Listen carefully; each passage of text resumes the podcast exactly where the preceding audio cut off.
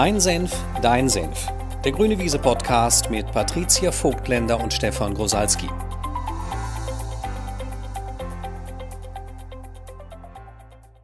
Hello. Hello. So, wir reden wieder. Und zwar heute über Kinder.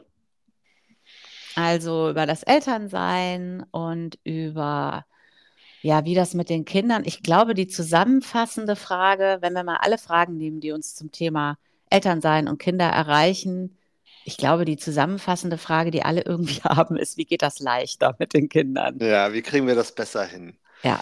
Mit weniger Stress, weniger Streit und äh, Weniger Widerstand von den Kindern. Ähm, mehr Liebe untereinander, mehr Verständnis, mehr gute Zeit im Urlaub ne? oder auch im Alltag. Ja. Und ich glaube, eigentlich ist das ja, ich kann ja mal so ein bisschen forsch auch äh, einfliegen, weil eigentlich ist das äh, garantiert die Frage aller Eltern, weil ne, das Wichtigste für alle Eltern ist immer, dass die Kinder glücklich sind und dass es denen gut geht. Ähm, ich glaube aber eine Alltagsfrage, die auch viele Eltern treibt, und ich will das zur Entlastung gleich mal so forsch aufs Tablett legen, weil das ist ähnlich wie bei Führungskräfteseminaren.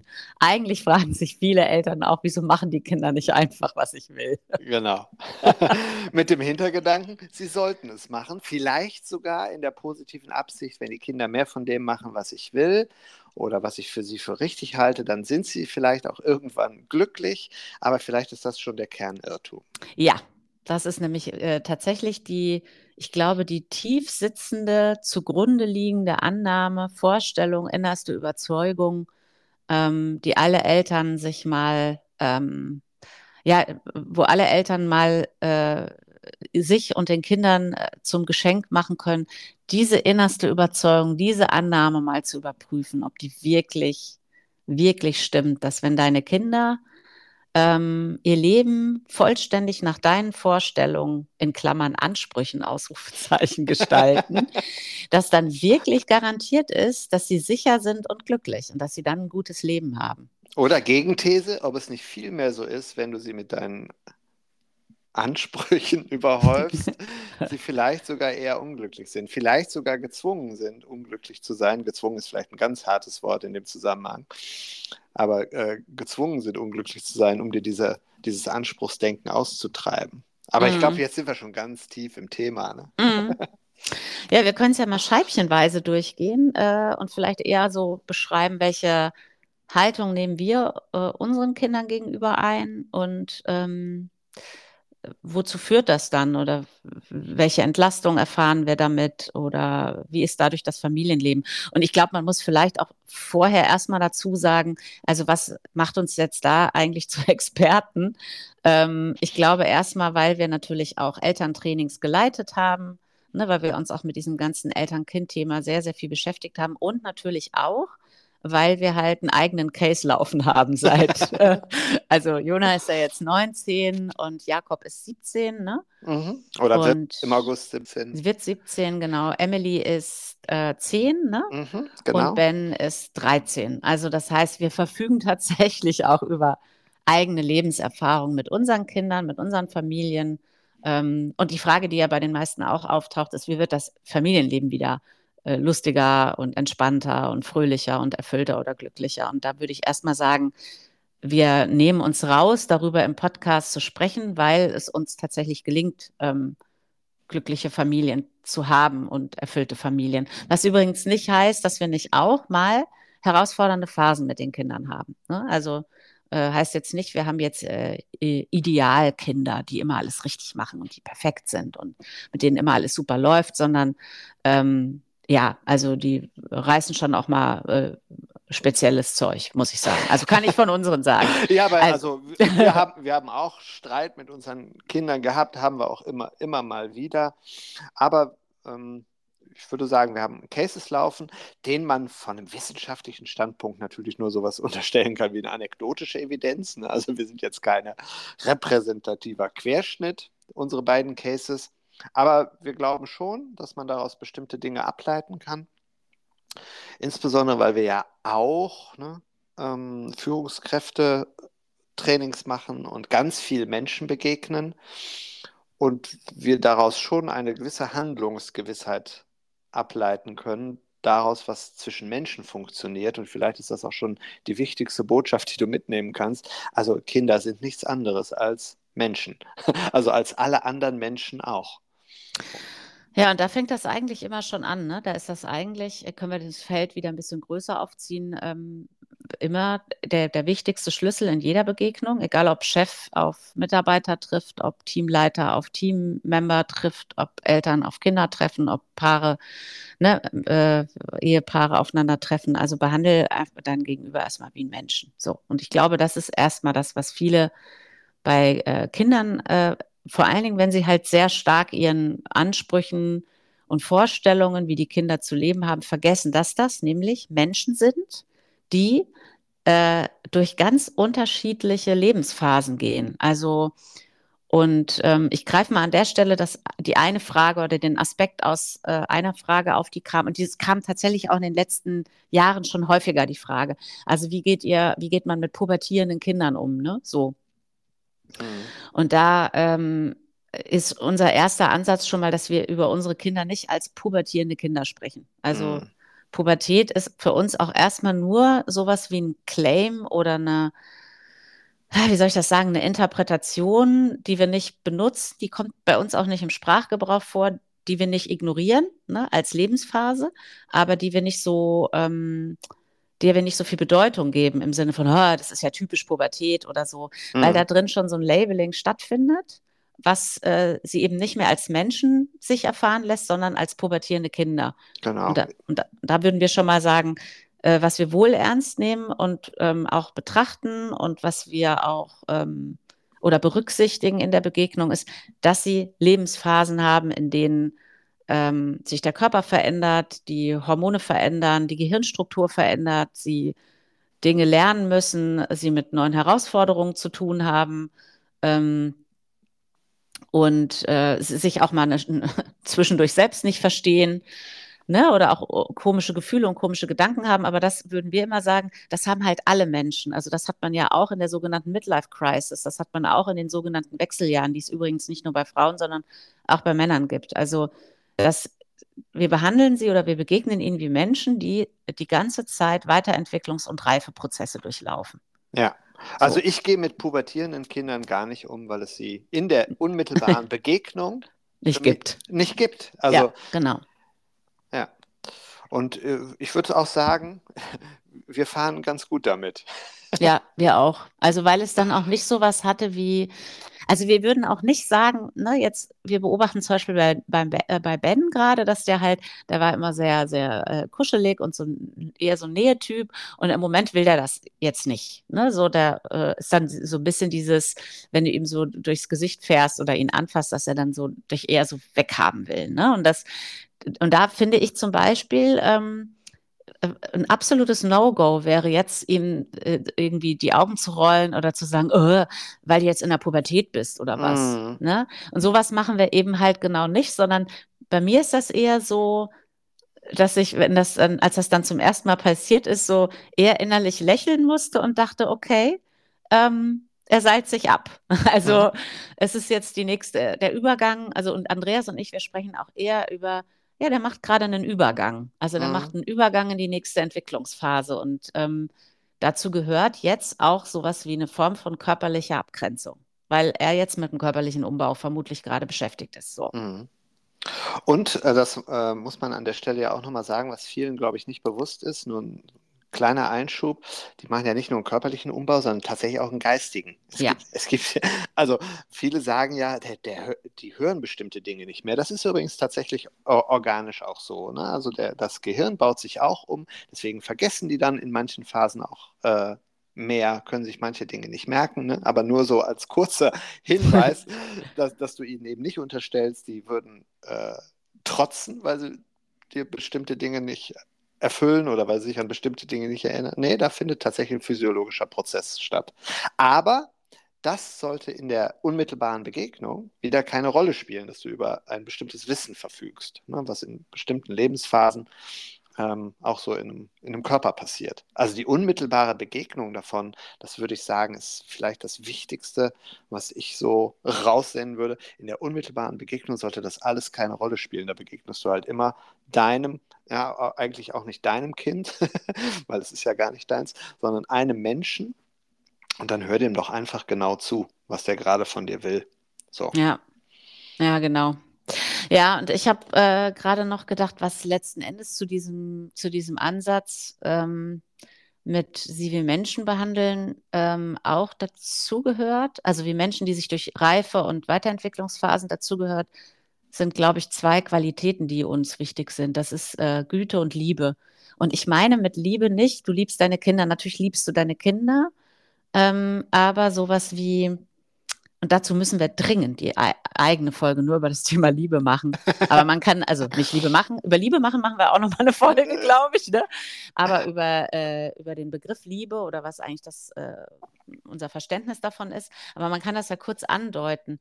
Das ist für mich ähm, oder für uns, glaube ich, also ich glaube, ich spreche für uns beide, ne? Mhm. sowas wie ein, äh, ein Raum, in dem tatsächlich erstmal alle Verhaltensweisen, ähm, der Kinder sich so zeigen dürfen, wie sie sind. Und zwar nicht als sowas wie ich segne deinen Weg, ne?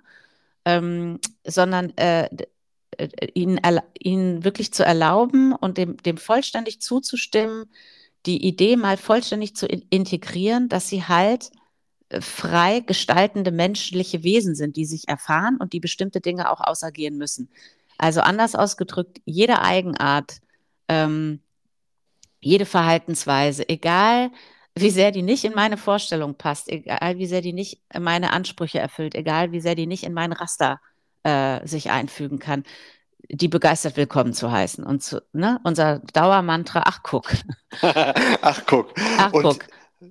Und nicht nur vielleicht begeistert willkommen heißen im Sinne von, ach, das ist auch da, sondern wirklich und so kann man ja auch anderen Menschen begegnen in ihrer Andersartigkeit. Und man kann die Andersartigkeit des anderen wie eine Bedrohung und eine Störung empfinden oder wirklich wie eine Bereicherung. Und das würde ich sagen, ähm, auch bei dem, was mich bei unseren Kindern auch stört, empfinde ich es auch immer als eine Bereicherung und eine Einladung davon oder dazu, mir über mein eigenes Leben Gedanken zu machen. Ne? Also weiß ich nicht, wenn, wenn Jakob einfach viel, viel zockt, dann nicht einfach automatischen Moralismus drüber zu schütten. Ne? Und das, das, das tut man ja nicht. Haben wir ja auch schon eine Folge zumindest angedeutet.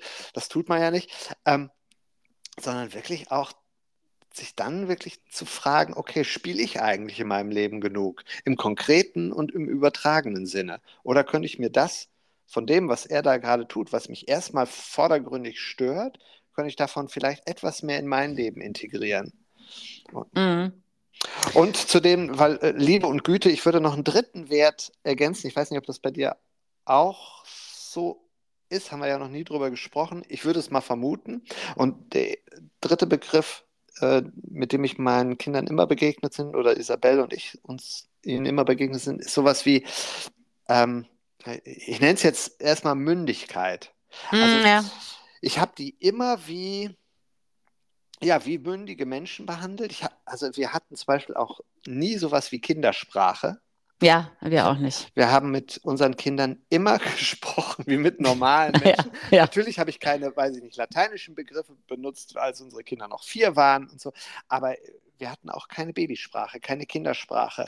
Ja, und ich würde sogar sagen, vermutlich, also so wie ich dich und Isabel einschätze, habt ihr wahrscheinlich sogar lateinische Begriffe. Benutzt. Ich fürchte also, auch. weil, also ich habe gerade gedacht, äh, ja. äh, äh benutzen wir auch. Also, äh, also ich habe die Rhetorik ja, nicht reduziert oder runtergefahren, was tatsächlich bei beiden Kindern eher dazu führt, dass die Lehrer immer in den Gesprächen wenn man in die Schule geht, sagt, die haben einen wahnsinnig großen Wortschatz, weil ja. wir die halt an die Begriffe gewöhnt haben. Also im Zweifel haben die nachgefragt, was heißt mhm. das. Ne?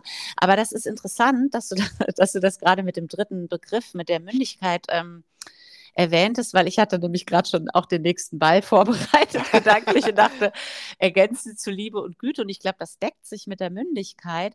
Ähm, ich ich habe sie, also wir behandeln sie immer wie die Gestalter ihres Lebens. Ja. Ja. Also nicht wie Opfer der Lehrer, Opfer der Schule, ja. Opfer von Freunden, Opfer von äh, sich selbst. Also wir betrachten sie nie als machtlos oder nicht in der Lage, etwas zu meistern, sondern immer als Gestalter. Die, die, also die Sphäre, die wir um die Kinder legen, ist, sie sind Gestalter ähm, und sie sind ähm, äh, sowas wie selbstwirksam. Was jetzt übrigens nicht heißt, dass wir sagen, oh, die können jetzt alleine zur Bank äh, gehen mit fünf und ihre Konten eröffnen. Das meine ich nicht. Wir haben auch keine äh, Wohnungen für die gekauft und die mit zehn da reingesetzt. Ne? Also natürlich haben wir die Verantwortlichkeit im Sinne von äh, die Sorgepflicht äh, und auch das Sorgerecht ne, für die Kinder. Und wir müssen auch dafür sorgen, dass die sicher und geschützt sind und versorgt sind, etc. pp. Aber wir halten die eher in der Sphäre von äh, äh, Gestalter, die Herausforderungen meistern. Anders ausgedrückt, ich wann immer die in der Schule, und das habe ich bei beiden Söhnen immer gemacht, wann immer die irgendwie auch mal eine schwierige Zeit hatten, also ähm, vielleicht mal gehänselt worden oder mal ein Freund hat die mal ausgegrenzt oder was, ein Lehrer hat irgendwas Doofes gemacht. Ich weiß noch, äh, Jona hatte irgendwie halt mal mit einem Freund eine blöde Zeit und Ben hat mal mit einer Lehrerin eine wirklich blöde Erfahrung gemacht, also die wirklich grenzwertig war.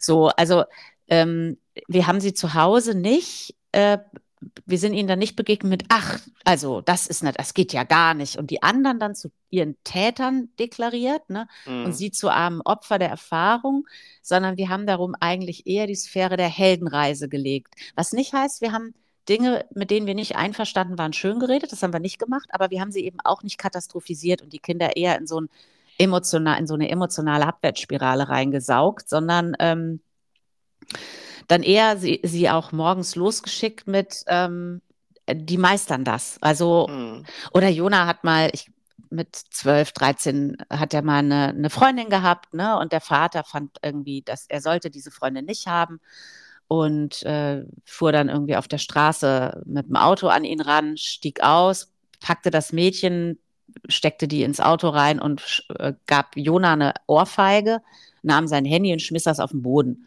Also, ne, so, das war schon wirklich eine heftige Erfahrung für ihn. Also so ein mhm. Angriff auf offener Straße. Und da haben wir auch lange überlegt, ne? Also äh, begleiten wir den jetzt immer zur Schule und von der Schule zurück. Und wir haben lange mit ihm gesprochen äh, und ihn gefragt, wie will er das? Also, ja.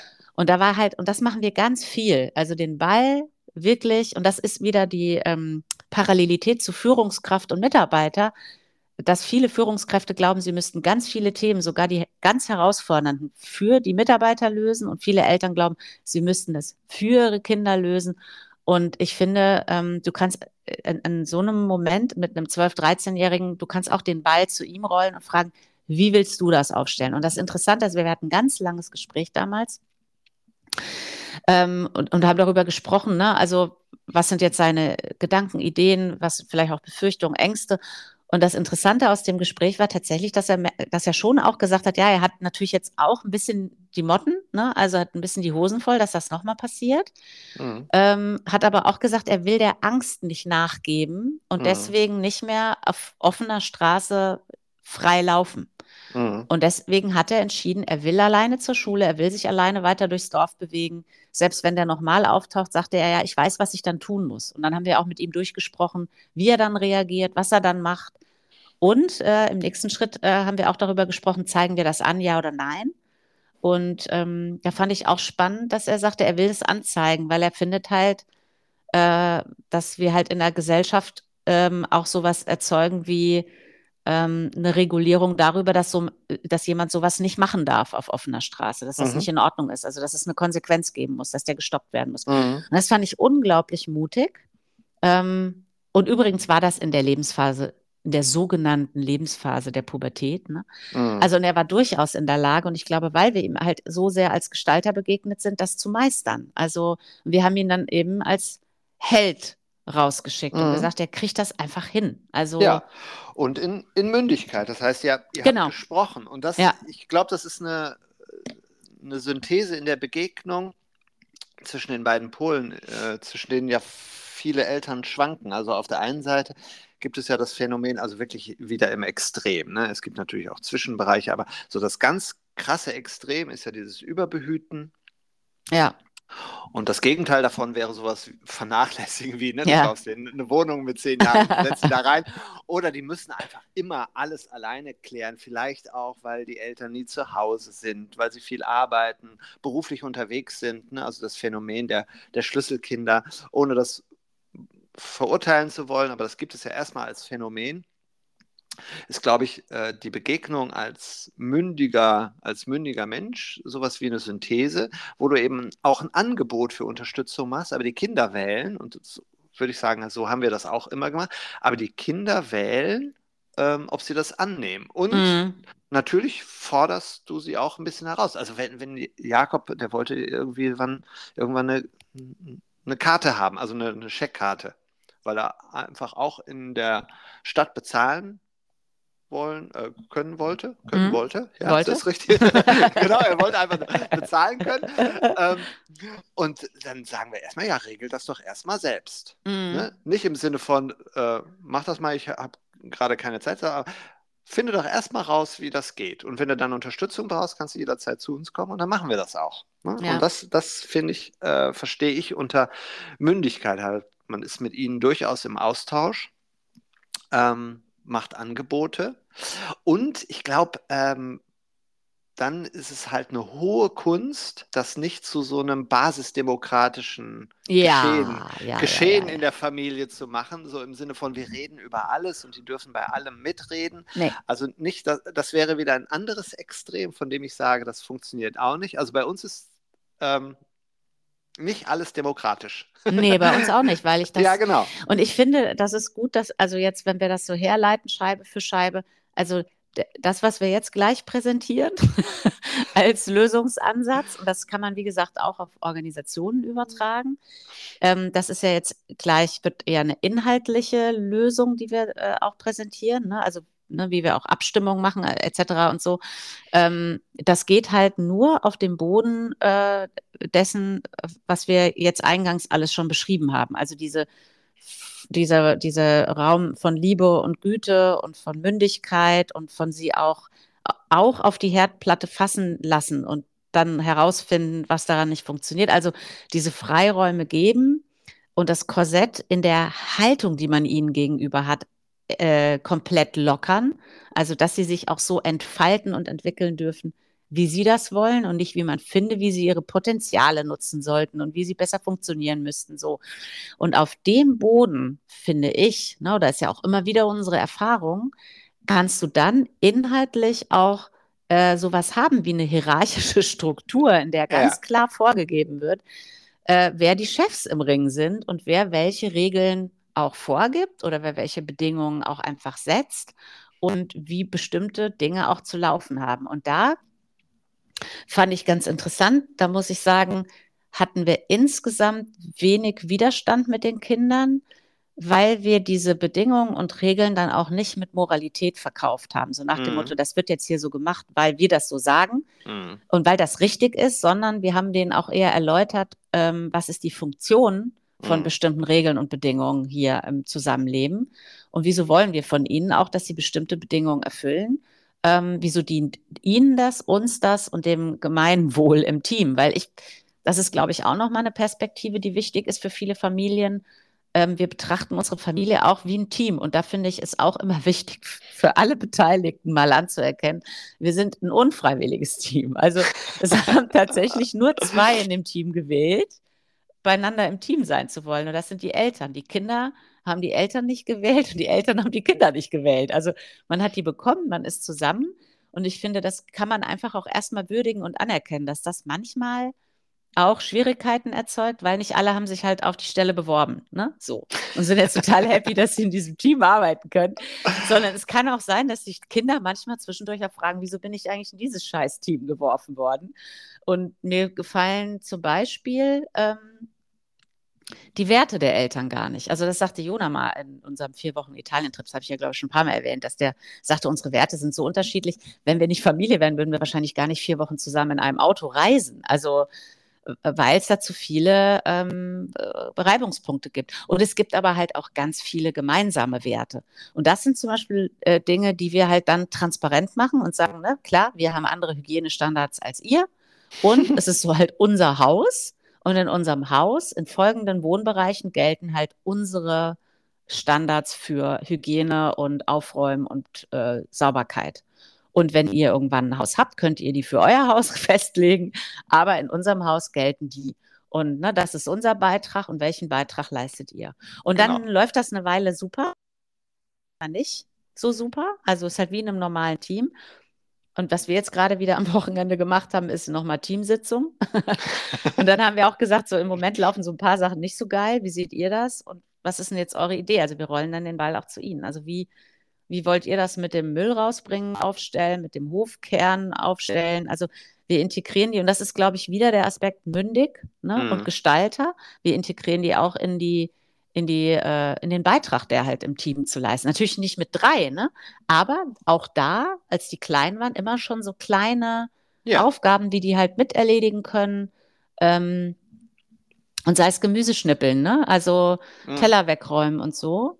Und ähm, weil, ich glaube, weil es eben nicht mit Moralsoße serviert ist, mit Vorwürfen serviert ist, sondern weil es transparent ist, weil die Funktion davon erläutert ist, weil sie auch eine Wahl hätten. Also, ne, die haben die auch, die könnten auch sagen, meine ich. Und dann würden wir aber halt auch in, in ein Gespräch einsteigen und sagen, ja, wozu führt das dann eigentlich hier? Mhm. Ähm, würde ich sagen, fahren wir unterm Strich gut, sodass einfach das, wie soll ich sagen, Frieden im Team ist und auch so eine Selbstorganisation dann stattfindet in der Familie.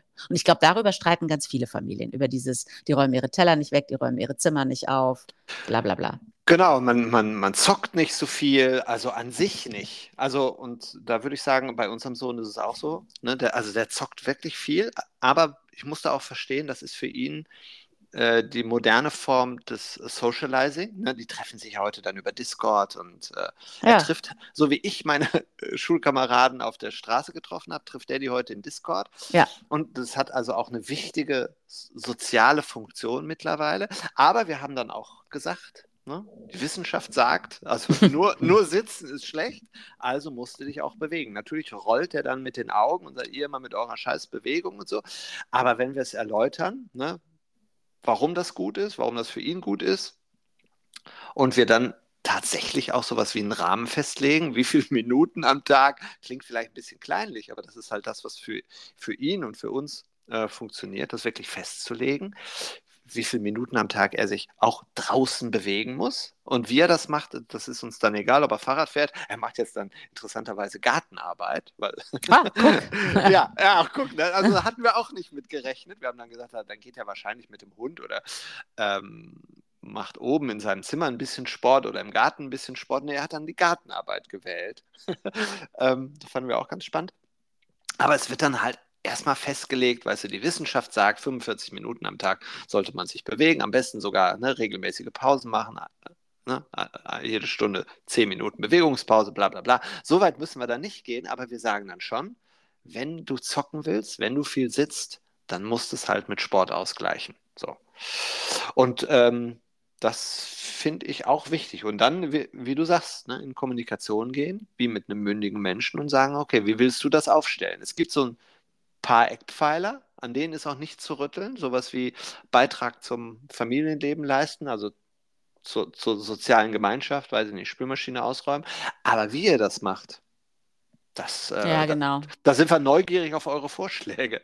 Weil ja. wenn ihr, und wenn ihr keine macht, dann legen wir es fest. Also so weit würden wir dann auch gehen. Ja, ja, klar. Ne? Also die, diese, die, äh, äh, äh das auch für wieder zum Thema Leadership, ne? So kannst du halt auch äh, als Führungskraft agieren, zu sagen, ne, das ist, das ist das Quartalsziel, also das muss am Ende bei rauskommen, das ist erstmal gesetzt. Und wie du das gestaltest, lieber Mitarbeiter, das äh, überlasse ich dir. Und dann aber auch sowas zu machen, du hattest das vorhin schon mal erwähnt, mit dem sie dann auch nicht vernachlässigen, also auch nicht irgendwas über den Zaun schmeißen. Hier, Quartalsziel und jetzt machst du mal. Mhm. so, äh, Spülmaschine muss eingeräumt sein, jetzt machst du mal, ne? Sondern dann auch sagen, und ich bin hier, ne? Also wenn du Austausch haben willst, wenn du mich als äh, auch als ähm, sowas wie eine äh, Analysestelle nutzen willst oder als Korrekturmöglichkeit nutzen willst oder wenn dich meine Meinung interessiert, wenn du Support brauchst, ne, auch wenn du an eine Grenze kommst, dann bin ich da. Und das ist eigentlich, habe ich gerade gedacht, das, was wir insgesamt ja auf der grünen Wiese so extrem pflegen, ähm, nämlich dieses Mentorship. Also, dass man eigentlich sowas ist wie ein Mentor. Und da habe ich Mhm. gerade noch mal gedacht, wichtiger Hinweis für alle, die äh, zertifizierte Coaches sind, ne? Oder auch als Coach arbeiten. Du bist nicht der Coach für deine Kinder. Also, das ist für uns Mhm. zum Beispiel ein absolutes No-Go. Wir Mhm. coachen die nicht. Mhm. Ähm, wir mentorieren die. Also wir sind Mentoren. Das heißt, wir machen Vorgaben, wir geben auch Impulse, Inspirationen, wir setzen auch Bedingungen ne, oder lassen sie auch Bedingungen oder eigene äh, Ausrichtungen setzen und sind dann, stehen immer zur Verfügung. So sind wir zum Beispiel eigentlich mit der kompletten Schulzeit umgegangen. Wir haben mit denen nie Hausaufgaben gemacht. oh also- Gott, nee. Never, ever, jemals saßen unsere Kinder mit uns an irgendeinem Tisch mit irgendeinem Buch und haben zusammen Hausaufgaben gemacht. Also die haben in ihren Zimmern Hausaufgaben gemacht, teilweise auch in der Hausaufgabenbetreuung. Und wir haben immer gesagt abends, wenn zu irgendwas eine Frage auftaucht, wenn wir was abhören sollen, ne, wenn du irgendwas üben willst, dann sagst du uns Bescheid. Mhm. Und ansonsten gehen wir davon aus, du meisterst Schule allein. Mhm. Und die haben das beide sehr unterschiedlich gemeistert. Oder Ja. meistern das sehr unterschiedlich. Ja. Und das allein finde ich dann schon wieder total spannend. Also ich mache das mal an einem Beispiel, weil Jona hat eher das Min-Max-Prinzip, ne? also der mit minimalem Einsatz maximalen Outcome erzeugen, heißt, das war auch manchmal knapp auf Kante. Ne? Mhm. Also, und das war auch eher so eine Verhaltensweise oder Vorgehensweise, wo ich da manchmal saß und dachte, er könnte ja so viel mehr draus machen. Ne? also auch wieder so ein Zug, der durch meinen Kopf zieht, wo ich aber ja nicht aufspringen muss, weil er macht es auf seine Weise. Ne? So. Und Ben ist eher ähm, so von der Fraktion nur Einser und äh, zwar auch äh, auf seine Weise auch Min-Max, ne? also minimaler Einsatz, der fährt auch nur minimalen Einsatz für maximalen Outcome, aber der hat halt gerne Einsen im Zeugnis, die sind ihm auch wichtig. So, er ist damit nicht identifiziert, aber er findet einfach toll, schnell zu sein, erster zu sein, super. So, und jetzt könnte man ja als Eltern auf so eine Idee kommen, den einen Sohn dann damit zu penetrieren, ja, dass er doch mal so ein bisschen mehr wie der andere Sohn sein könnte. Mhm. Und sowas haben wir zum Beispiel auch überhaupt nicht. Also wir haben keinen, das ist der richtige Weg, das ist der falsche Weg, sondern wie gesagt wieder, die sind beide Gestalter ihres Lebens. Der eine gestaltet nach folgenden Absichten, Werten und Prinzipien und der andere nach anderen Absichten, Werten und Prinzipien. Nichts ist besser, nichts ist schlechter. Und äh, natürlich hatte ich am Anfang innerlich eine Tendenz, die Vorgehensweise von Ben so ein bisschen höher zu halten, ne, innerlich. Mhm. Und dann dachte ich auf der anderen Seite, ich habe so viele Teilnehmer in den letzten Jahren erlebt, die eher Bens äh, Vorgehensweise gelebt haben. Und das hat dann dazu geführt, dass sie sich mit ihren Noten identifiziert haben.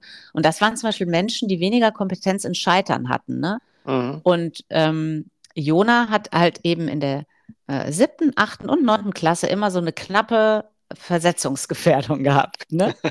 Das heißt, ich musste immer zu Gesprächen in die Schule und dann äh, musste ich da immer mir anhören, er müsste doch mal mit mehr tun. Dann dachte ich, ja, das ist jetzt für mich keine neue Nachricht, aber äh, wahrscheinlich wird er das nicht verändern. Und dann habe ich, ich glaube, beim dritten Mal habe ich dann zu ihm gesagt, also jetzt habe ich langsam nicht mehr so Lust auf diese Gespräche. Äh, ob das eigentlich immer so knapp auf Kante sein muss, dass ich zu den Gesprächen muss und wie er das jetzt eigentlich ab jetzt handhaben will. Und ähm, naja, und dann hat er auch selber eingesehen, ja, so ganz knapp auf Kante ist irgendwie auch für alle Beteiligten immer ein bisschen. Er erhöht jetzt mal so ein bisschen den Einsatz, aber eben diese, äh, ich sag mal, in Anführungszeichen schlechten Noten, die hat er auch genutzt für eben, wie, wie ich finde, eine total wichtige Erkenntnis, nämlich es sind halt, die Noten ist nicht, wer er ist. Ne? Also Mhm. er ist nicht seine Ergebnisse, das hat er wirklich verinnerlicht. Also er Mhm. hat einfach überhaupt nichts laufen mit, ich muss mit irgendeinem Ergebnis irgendwas über mich beweisen und dass man mich für irgendwen hält. Damit hat er einfach nichts laufen. Mhm. Und, ähm, und er hat eben auch eine Kompetenz in äh, Niederlagen meistern, weil er war einmal wirklich ein bisschen am Boden zerstört. Also er war auch so ein bisschen überrascht über Scheiße, dass es so mies gelaufen ist, war ihm nicht klar. Ne? und, ähm, und er hat eben auch diese wichtige Erkenntnis von, wenn du halt kein Holz hackst ne? und den, das Holz in den Ofen stapelst und dann noch ein Feuerzeug benutzt und Papier aufschichtest und so, erst dann gibt der Ofen Wärme. Wenn du das alles nicht machst, dann sitzt du halt in einer kalten Bude. Also, Mhm. und dieses, ich muss mir das halt erzeugen, was ich dann am Ende auch haben und genießen will, das, hat er zum Beispiel sehr, sehr bewusst durchlebt, diese Erkenntnis.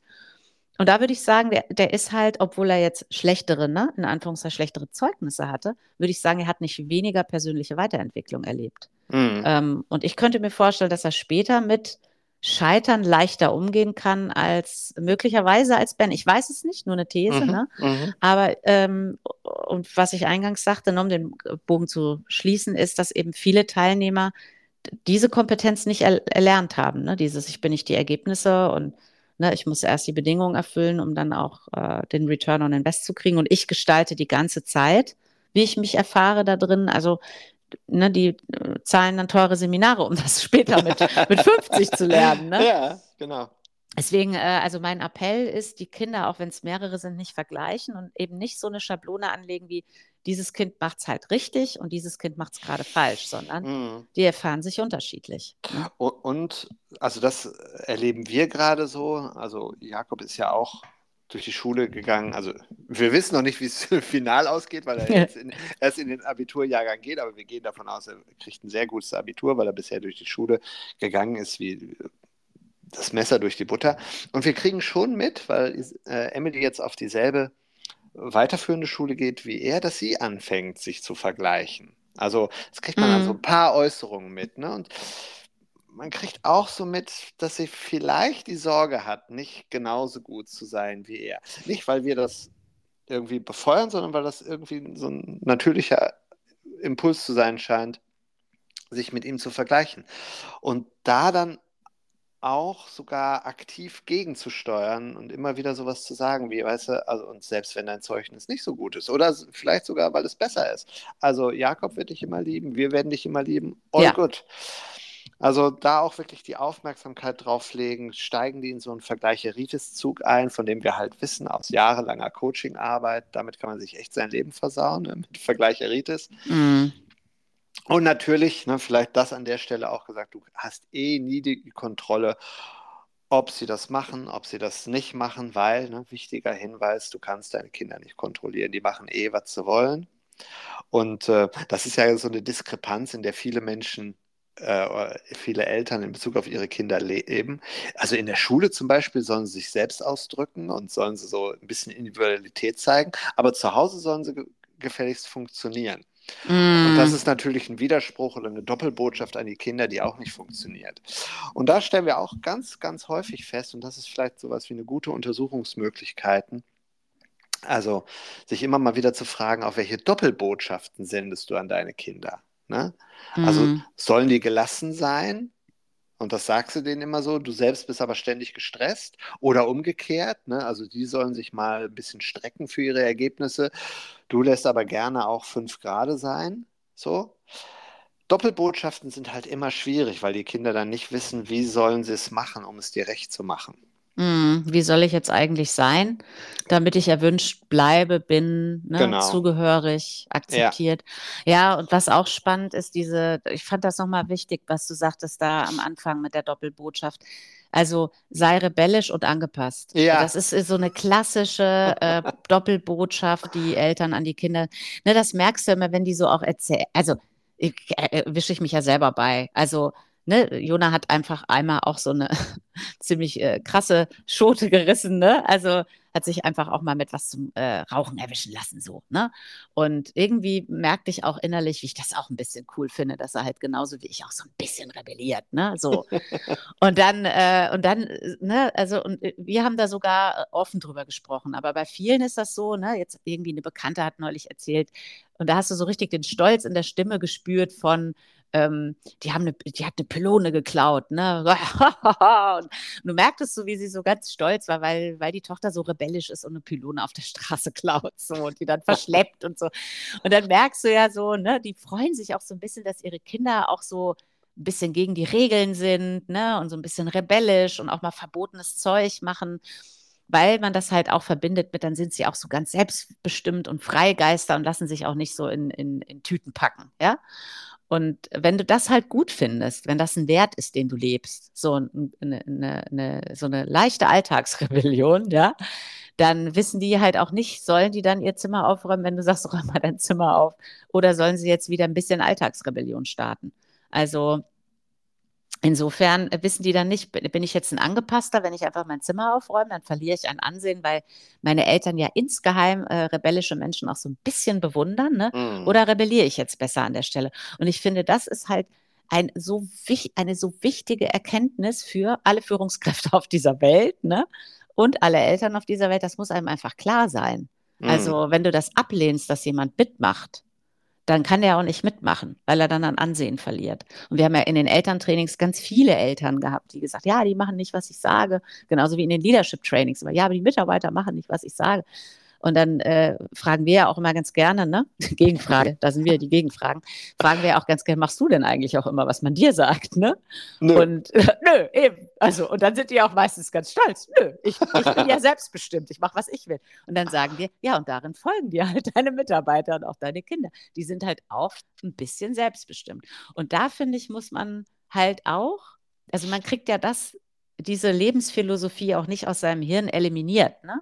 Aber was man dann auch wieder machen kann, ist mit denen darüber auch im Austausch sein und sagen, wisst ihr, ein Stück weit sind wir halt auch ein bisschen abenteuerlustig und rebellisch und wir machen gerne auch mal äh, so ein bisschen verrücktes Zeug, ne? Aber ganz ehrlich, Kinder, und dann reden wir mit denen halt über, wo halten wir uns definitiv an Regeln und was ist auch Teil unseres Wertesystems, wo wir sagen, wenn wir sagen, dass wir irgendwo sind, sind wir auch pünktlich, weil Integrität wiederum ein wichtiger Wert für uns ist. Hm. Ne, so, also, und ich finde, man muss, äh, man tut sich einen Gefallen und den Kindern auch, wenn man über die eigenen Prinzipien und Werte, nach denen man lebt, Transparenz herstellt und ab einem gewissen Alter mit denen darüber auch in Austausch geht. Aber nicht in einen belehrenden Austausch, so nach dem Motto, ich pool dir jetzt über den philosophischen Austausch kurz von hinten durch die Brust ins Auge bei, wie ich eigentlich will, dass du denken solltest, sondern man muss halt ihre Meinung auch hören wollen und denen auch Raum geben.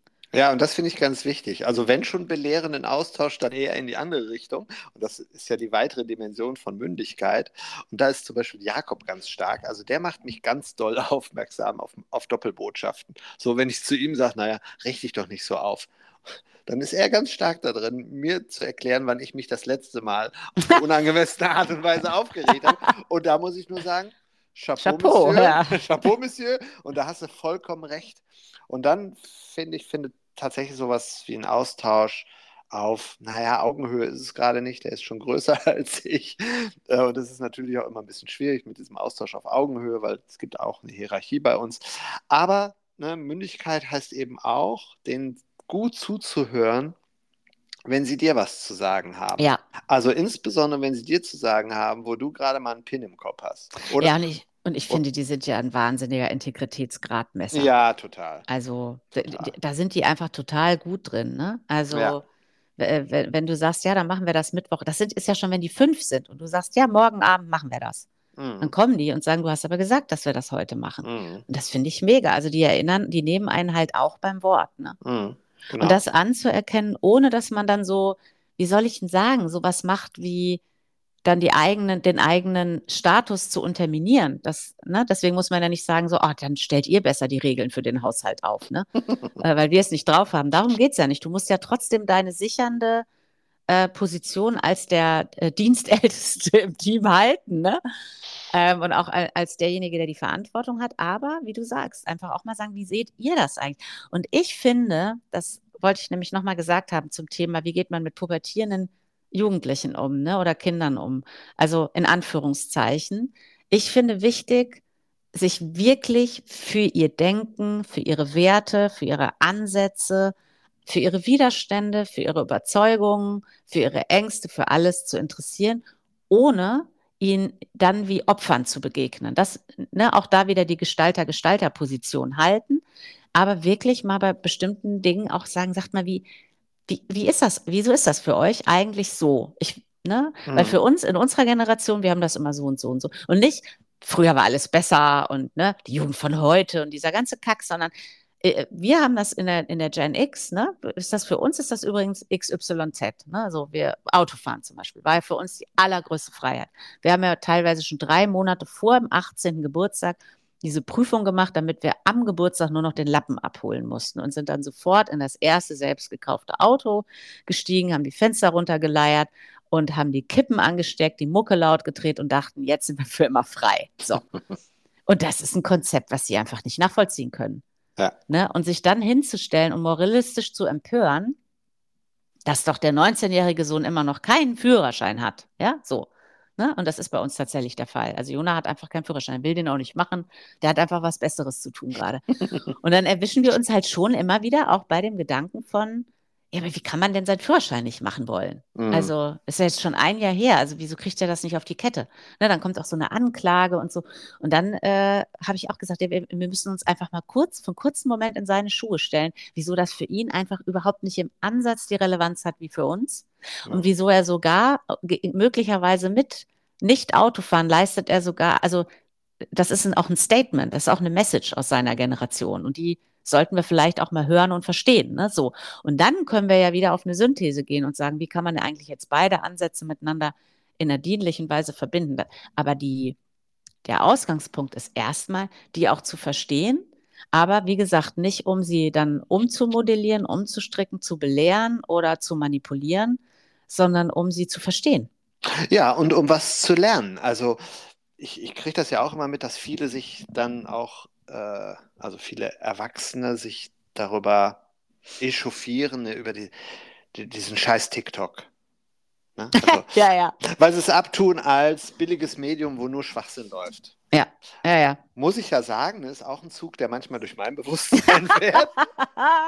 So, aber zum Beispiel Jakob hat gestern, kam er wieder äh, mit irgendwas von TikTok und ja, ich war kurz, habe ich mit den, innerlich mit den Augen gerollt, aber er hat einfach weiter erzählt, weil es gibt auf TikTok, und das fand ich dann wahnsinnig spannend, und das sind halt so Bereiche, die sich dir erschließen, wenn du dich für die Welt deiner Kinder interessierst.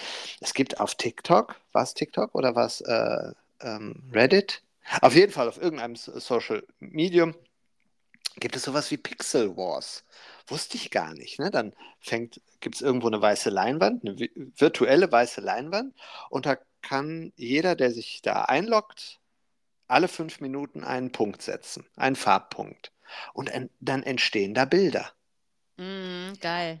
Und dann findet aber auf diesem Bild auch ein, also nennen es halt ein War, ein Pixel War, ein, ein Krieg statt um bestimmte Gebiete. Oder man will ein bestimmtes Symbol malen und dann gibt es andere Communities, die sich auch da einloggen, die dieses Bild dann wieder mit einem anderen Bild übermalen. Und das fand ich wahnsinnig faszinierend, was es da im Moment auch, was da an Koordination stattfindet, ohne dass die ja in einem direkten Kontakt sind.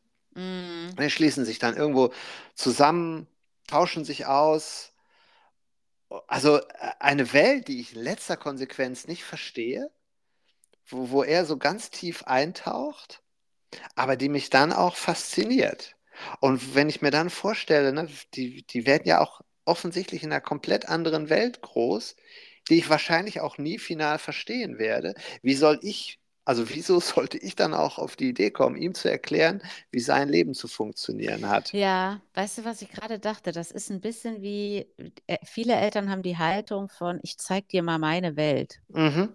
aber wollen die Welt, in der ihre Kinder leben, überhaupt kein bisschen verstehen. Und viel lustiger ist eigentlich dieses Welthopping zu machen, ne? Ja, ja. Und ich glaube, wenn du als Eltern auch äh, bereit bist, äh, ohne jetzt die ganze Zeit Dad-Jokes zu machen, ne? weil manchmal finden die dieses Überinteresse ja auch so ein bisschen peinlich. Ne? Und wenn Ja. man dann die, die Jugendsprache adaptiert, dann finden die das auch so ein bisschen äh, fremdschämenmäßig, ne? Cringe finden die das. Ich sag's Ja. jetzt, ne? Ja, genau. so, aber erstmal, und ich, auch da, also da machen wir aber auch, haben wir auch immer ein Lachen dabei. Aber wenn du bereit bist, ihnen halt in ihre Welt auch zu folgen, um die zu erfassen, um die zu verstehen, nicht um dann genauso mit ihnen dort so zu leben, aber um es nicht mehr moralisch abzuwerten, dann, dann sind sie in, im Gegenzug auch bereit, dir in deine Welt zu folgen. Also ich würde sagen, das hat zum Beispiel bei Jona auch dazu geführt, dass er halt Release, ne, unser Training, das eine, äh, jetzt diesen Sommer sogar mitgemacht hat. Also wo ich auch dachte, wow, ich finde das wirklich cool, dass ein 19-Jähriger sagt, ich hock mich in das Seminar von meiner Mutter rein. Ne? Mhm. Also, und da habe ich gedacht, irgendwas müssen wir auch richtig gemacht haben, im Sinne, ne, Anführungszeichen, dass er dann nicht aus schierer Reaktanz und purem Widerstand und Rebellion schon mal von vornherein sagen kann, aber bei eurem Coaching-Scheiß mache ich auf gar keinen Fall mit, ne? So. Mhm. Was ja äh, so eine natürliche Ausprägung von Rebellion sein könnte, ne? sondern einfach, wir folgen ihm auch in seine Welt, wir wollen die auch verstehen, dann folgt er uns halt auch in die Coaching-Welt und guckt, ob die was für ihn ist. Und für mich ist es gleichgültig, ob er hinter, also gleichgültig ähm, und in Ordnung, wenn er hinterher sagt, das war cool, das war gewinnbringend, oder wenn er auch hinterher sagt, das war nichts für mich. Also es ist toll, dass ihr das macht, freut mich für euch, aber ist nicht mein Ding. Mhm. Ne, umso umso äh, entzückter war ich, dass das gut fand. ja, und das, das ist, glaube ich, was ganz Wichtiges und vielleicht auch ein guter Abschluss, ähm, auf den wir hinsteuern können, weil das ist ja auch etwas, eine Kernerkenntnis aus unserer ganzen Arbeit, weil die meisten Eltern stellen ja die Frage, ne, wie kriegen wir das mit den Kindern besser hin in einer positiven Absicht für ihre Kinder. Die wollen es halt richtig machen. Ja. Und was wir aus unserer jahrelangen Arbeit wissen, du kannst es als Eltern nicht richtig machen. Weil ne, die Schlussfolgerung über ihre Kindheit ziehen die Kinder halt selbst. Manche denken, ich hatte eine überbehütete Kindheit, meine Eltern haben sich um alles gekümmert und deswegen kann ich XY nicht. Und manche denken, meine Eltern haben mich total vernachlässigt und deswegen kann ich XY nicht. Also welche Schlussfolgerungen deine Kinder über deine Erziehung und über ihre Kindheit legen, darauf hast du in letzter Konsequenz keinen Einfluss. Und das ist auf der einen Seite natürlich eine belastende Erkenntnis. Ne? Du kannst es nicht richtig machen, aber vielleicht auch eine befreiende Erkenntnis, weil du kannst es auch nicht falsch machen. Du kannst es halt immer nur machen. Ja. Und das Beste, was man ähm, vielleicht raten kann, und das ist ja auch die Quintessenz dessen, worüber wir jetzt 50 Minuten gesprochen haben, immer wieder mit deinen Kindern zu sprechen und dir kurzfristige Rückkopplungen einzubauen, so wie im Führungsalltag auch. Ne? Rückkopplung ist halt das Wichtigste, um sich weiterzuentwickeln und zu lernen, sowohl als Individuum als auch als Gemeinschaft. Und immer im Gespräch zu sein und zu sagen, wie hättest du es gerne? Was läuft gerade gut? Was läuft gerade nicht so gut? Wo brauchst du Unterstützung? Was würdest du gerne mehr alleine hinkriegen? Wo soll ich dich in Ruhe lassen? Und das ist, glaube ich, das Beste, was man machen kann. Und ob es funktioniert, entscheiden die Kinder oder deren Gehirn letztendlich selbst. Ja, und ich glaube, die Haltung, die alle Eltern dafür brauchen, ist, es geht nichts kaputt mm.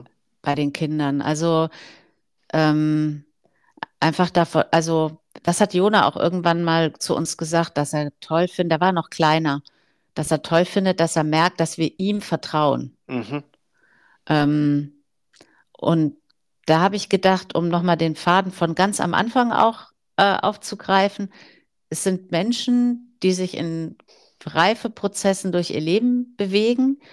Da gilt dann auch wieder, nichts ist für immer. Und ähm, für alle, die Kinder haben, wo sie sagen würden, die sind jetzt gerade irgendwie in einer schwierigen Phase, also die, ich verstehe die gerade nicht gut oder die können mir sogar im Austausch vielleicht gar nicht sagen, was sie gerade brauchen oder haben wollen, ne? was auch menschlich ist, dass man das manchmal gar nicht verbalisieren kann. Und du sitzt so von außen und guckst drauf und denkst irgendwie, oh, geht das gut, geht das gut? Nichts ist für immer. Also Beispiel auch, ich würde sagen, Jona hat sich dann so im Alter von 15, 16 so ein bisschen zurückgezogen, war dann interessanterweise auch die Corona-Zeit. Und dann mit 18 war der irgendwie wieder total nahbar. Und in dieser Zeit habe ich natürlich auch gedacht, hm, wo ist der gerade unterwegs? Der spricht weniger, der will weniger Austausch. Ne, du verlierst halt als Eltern die Kontrolle, aber dann auch zu sagen, es ist einfach nur eine Phase des Rückzugs, das wird schon. Also ihnen auch darin vertrauen, dass sie sich durch durch ihr, als Gestalter mit den Erfahrungen, die sie machen wollen, durch ihr Leben bewegen.